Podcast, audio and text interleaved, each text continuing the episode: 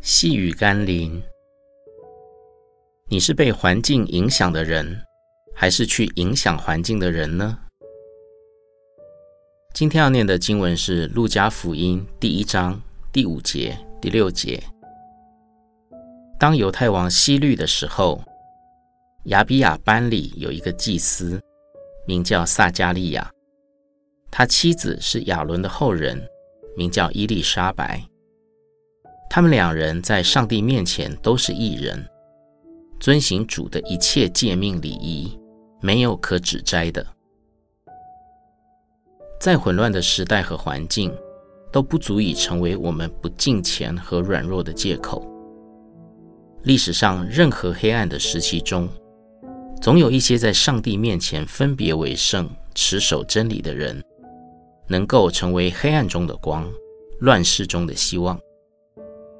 撒迦利亚和伊丽莎白就是很好的见证之一。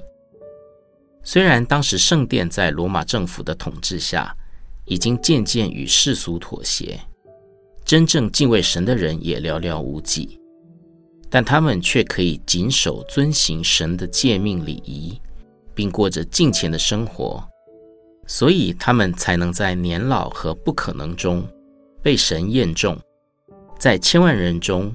拣选成为施洗约翰的父母，你我是否也能在今天被神验中，并拣选我们成为他重要的器皿呢？让我们一起来祷告。施恩并帮助我的主，我知道环境不能成为我的借口，无论我多么的忙碌，或是身边的大家都怎么样。都不应该影响我对你的爱与敬虔，也不该左右我对你的顺服和侍奉。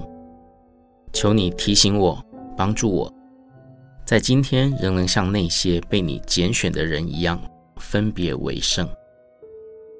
奉耶稣基督的圣名祷告，阿门。